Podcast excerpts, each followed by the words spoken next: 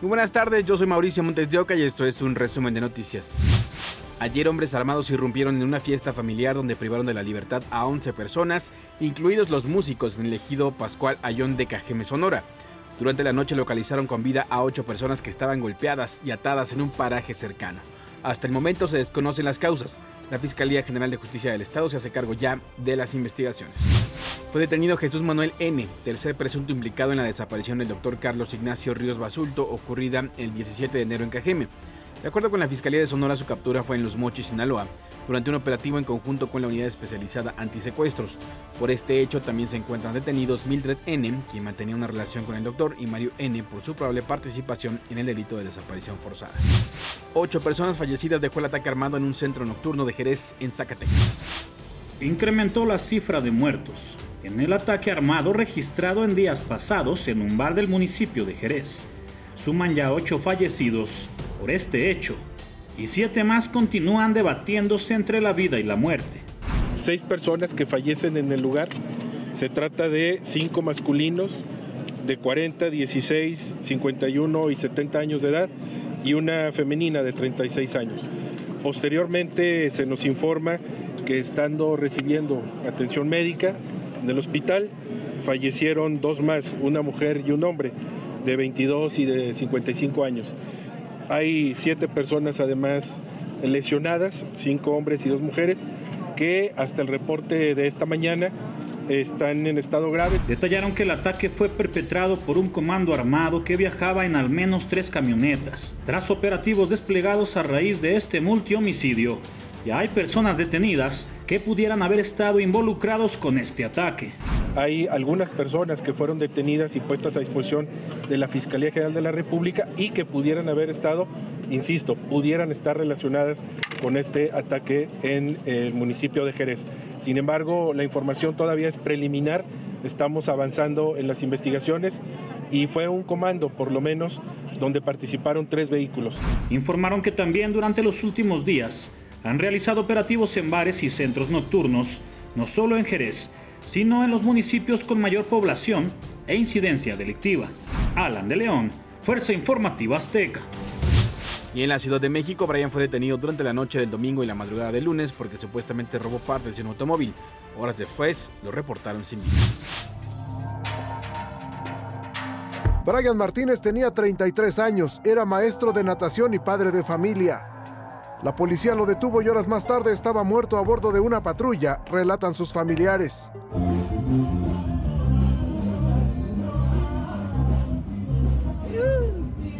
Este Leo trabajaba y yo también tengo mi trabajo, llevamos una vida bien.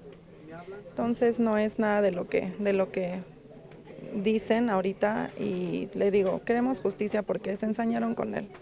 Y pues no, no era así, no, o sea, él no era ningún ladrón. Contaron a Fuerza Informativa Azteca que aquella noche de 29 y madrugada del 30 de enero tuvieron una diferencia de pareja. Él rompió un cristal del automóvil. A la zona llegaron policías quienes lo aprendieron, acusándolo de robar autopartes de un auto que en realidad era de su pareja y es el que se muestra en esta fotografía. Al menos una decena de uniformados lo golpearon hasta subirlo inconsciente a la unidad oficial. Me comentan que llegaron como 10 patrullas, aproximadamente con 16 policías. Le empezaron a pegar muy fuerte, este, se ensañaron mucho con él. Más tarde les comunicaron que él había muerto. La causa del fallecimiento, contusión en cuello y asfixia. Su detención fue aquella noche en la calle Ixtlizochitl, colonia Adolfo Ruiz Cortines de la alcaldía Coyoacán, y de acuerdo con la Fiscalía Capitalina, también fue detenido otro hombre por resistencia de particulares. Pues me dejó un gran vacío me va a hacer mucha falta y sobre todo a mi hija. Derivado de los hechos, dos policías quedaron puestos a disposición del Ministerio Público y Asuntos Internos de la Secretaría de Seguridad Ciudadana de la Ciudad de México ya inició un procedimiento administrativo en contra de los uniformados. Ricardo Torres, Fuerza Informativa Azteca. Carlos Alberto N., conductor del metro de la Ciudad de México que chocó en la línea 3 el pasado sábado 7 de enero, fue vinculado a proceso. A través de un boletín de prensa se detalló que el chofer que se impactó contra otro convoy en las estaciones Potrero y La Raza fue vinculado por los delitos de homicidio culposo y lesiones. Un juez de control federal determinó no vincular a proceso a Ramón Sosamantes, ex jefe de la oficina de Rosario Robles en la Secretaría de Desarrollo Social y uno de los involucrados en el caso de la estafa maestra. Concluyó que los fiscales no presentaron los suficientes elementos para sostener que cometió el delito de uso indebido de atribuciones y facultades durante su gestión. Se le señalaba por una supuesta contratación ilícita por más de 200 millones de pesos. La Fiscalía General de la República puede impugnar la decisión del juez Aquiles Villaseñor ante un tribunal de apelación y un tribunal federal dio luz verde para que el gobierno mexicano continúe con el proceso de extradición a Estados Unidos de Eric Valencia Salazar, alias el 85, uno de los cofundadores del cártel Jalisco Nueva Generación. Esto luego de que el juez rechazó amparar a la Valencia de la orden de aprehensión con fines de extradición emitida en su contra en 2022. El 85 es acusado de distribuir narcóticos hacia la Unión Americana entre 2003 y 2008. Este jueves compareció el agente de la DEA Miguel Madrigal en el juicio en contra de Genaro García Luna que se realiza en Nueva York. Aseguró que el organismo empezó a seguir los pasos del exsecretario de Seguridad Pública desde hace más de una década. También declaró que se realizaban entregas de dinero en un lujoso restaurante frente a la Embajada de Estados Unidos en la Ciudad de México. Esta es la última audiencia de la semana y continuará el lunes. Un comerciante de pollo fue agredido por su competencia al vender el producto a un precio más bajo en Ixmiquilpan, Hidalgo. Un grupo de 20 personas dedicadas a la venta de pollos llegó enojado al local de José Hernández, donde comenzaron las agresiones físicas y verbales. Los comerciantes señalaron que no les convenía que hubiera precios más bajos y de manera agresiva intentaron entrar por la fuerza e incluso trataron de destruir mercancía. La víctima bajó la cortina del negocio para protegerse. En tanto, se realizó ya la denuncia correspondiente. En otros temas, con más de dos horas de demora, inicia la sesión en la Cámara de Diputados. Morena y el PT piden la remoción de Santiago Krill. Lo acusan de distorsionar la presencia del ejército armado en la ceremonia de apertura a los símbolos patrios y en todo caso de violar la ley al permitir el ingreso de elementos del ejército con armas al recinto legislativo. Y es que el recinto parlamentario no solo es el salón de plenos, sino todo completo de la Cámara de Diputados. Por estos hechos, el presidente de la mesa directiva dijo que decidió hacer la ceremonia en el vestíbulo para armonizar el reglamento de la Cámara y el del Ejército. En la presidencia anterior entró la escolta desarmada. En la toma de posesión del presidente de la República, presidente constitucional de los Estados Unidos mexicanos, entró la escolta desarmada pero en esta ocasión me solicitaron que pudiéramos cumplir con los ordenamientos castrenses y los ordenamientos parlamentarios.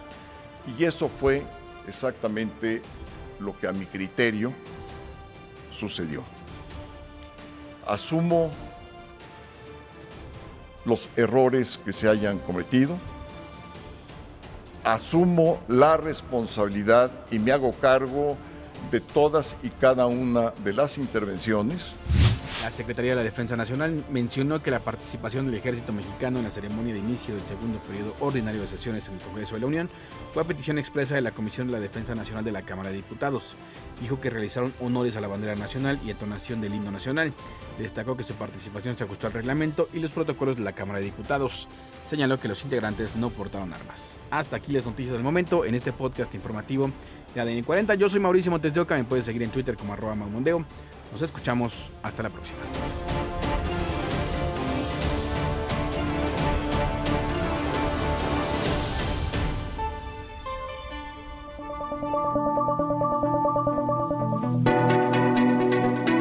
Este podcast es presentado por VAS, la super app que te ofrece muchas y nuevas formas de pagar todo lo que quieras con tu celular. Olvídate de las filas y dedícate a lo que más te gusta ver tele en vivo, películas, escuchar música, podcast y estar siempre enterado de las noticias más importantes. Todo en un mismo lugar.